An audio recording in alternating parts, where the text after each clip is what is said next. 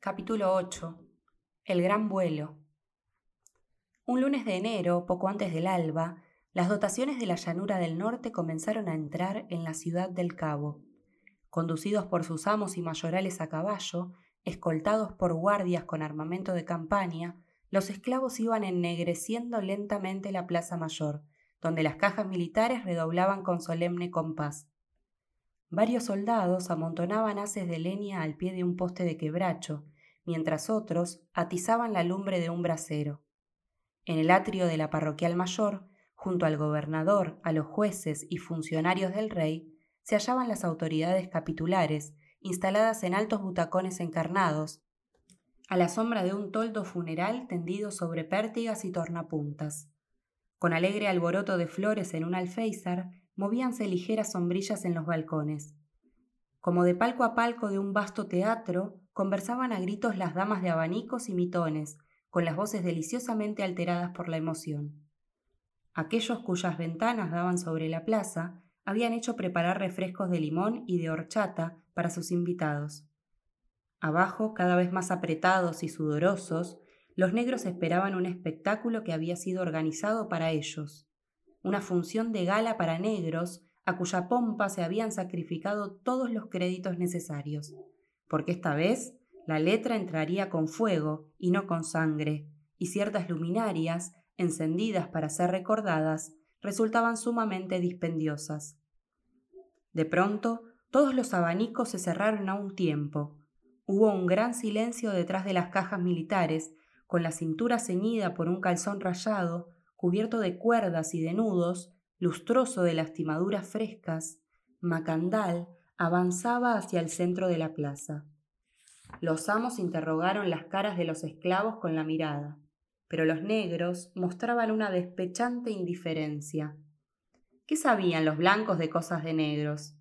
En sus ciclos de metamorfosis, Macandal se había adentrado muchas veces en el mundo arcano de los insectos, desquitándose de la falta de un brazo humano con la posesión de varias patas, de cuatro élitros o de largas antenas. Había sido mosca, cien pies, falena, comején, tarántula, vaquita de San Antonio y hasta cocuyo de grandes luces verdes. En el momento decisivo, las ataduras del mandinga, privadas de un cuerpo que atar, dibujarían por un segundo el contorno de un hombre de aire antes de resbalar a lo largo del poste. Y Macandal, transformado en mosquito zumbón, iría a posarse en el mismo tricornio del jefe de las tropas para gozar del desconcierto de los blancos. Eso era lo que ignoraban los amos. Por ello habían despilfarrado tanto dinero en organizar aquel espectáculo inútil que revelaría su total impotencia para luchar contra un hombre ungido por los grandes loas. Macandal estaba ya adosado al poste de torturas. El verdugo había agarrado un rescoldo con las tenazas. Repitiendo un gesto estudiado la víspera frente al espejo, el gobernador desenvainó su espada de corte y dio orden de que se cumpliera la sentencia. El fuego comenzó a subir hacia el manco, sollamándole las piernas.